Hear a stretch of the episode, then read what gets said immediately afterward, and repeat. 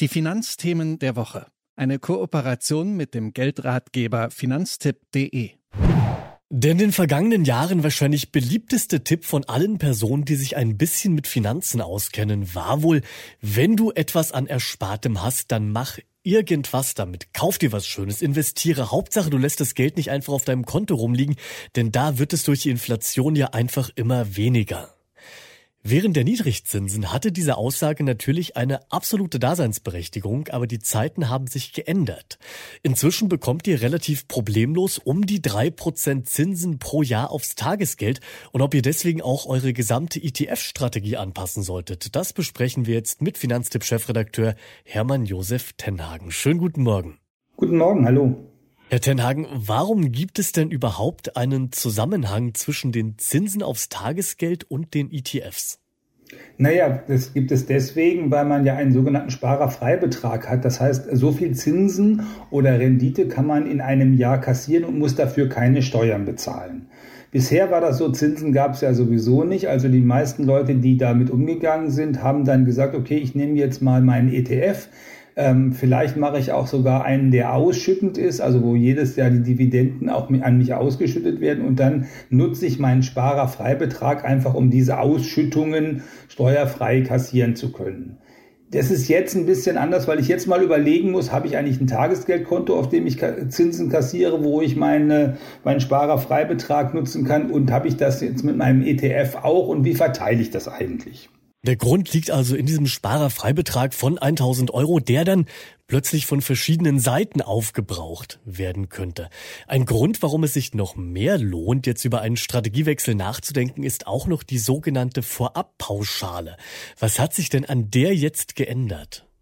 An der hat sich eigentlich nichts geändert, nur dass sie überhaupt erhoben wird, weil in den letzten Jahren war das so, äh, dass aufgrund der, der ähm, Struktur, wie die Wertpapiere sich entwickelt haben, diese Vorabpauschale bei Wertpapieren zum Besteuern eigentlich praktisch keine Rolle spielte. Jetzt spielt sie schon eine Rolle, so dass da ungefähr 30 Euro, 32 Euro pro 10.000 Euro, die man in so einem ETF hat, erhoben werden und dann auch kassiert werden. Und auch, die, auch dafür kann man natürlich seinen Freibetrag einsetzen. Das heißt, man hat im Grunde drei Bälle in der Luft. Man hat diese Vorabpauschale, mit der man jongliert. Man hat die Zinsen, die man für sein Tages- oder Festgeld bekommt, die ja jetzt neu sind. Und man hat dann zusätzlich auch noch äh, sozusagen seinen anderen ETF, wo man möglicherweise einen ausschüttenden ETF hat und für die Ausschüttung den Sparerfreibetrag nutzt. Und all das zusammen bedeutet einfach, ich mache mir mal eine Liste, wo meine ähm, Ausschüttungen, wo meine Renditen in dem Jahr herkommen und versuche dann meine mit Freistellungsaufträgen an die entsprechenden Banken äh, das und an mein Depot das so zu verteilen,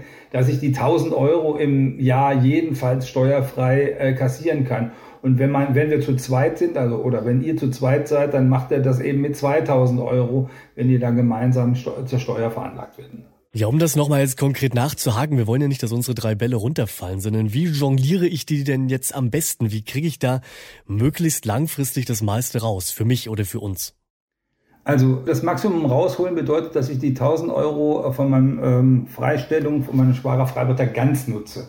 Das heißt, ich gucke erstmal, wie viel habe ich auf meinem äh, Tagesgeldkonto oder Festgeldkonto an Zinsen zu erwarten. Das kann ich ja genau planen. Entsprechend gebe ich der Bank dann den Freistellungsauftrag. Und dann gucke ich, ähm, was ich ähm, bei einem ausschüttenden ETF möglicherweise ähm, an, äh, an Ausschüttungen bekomme.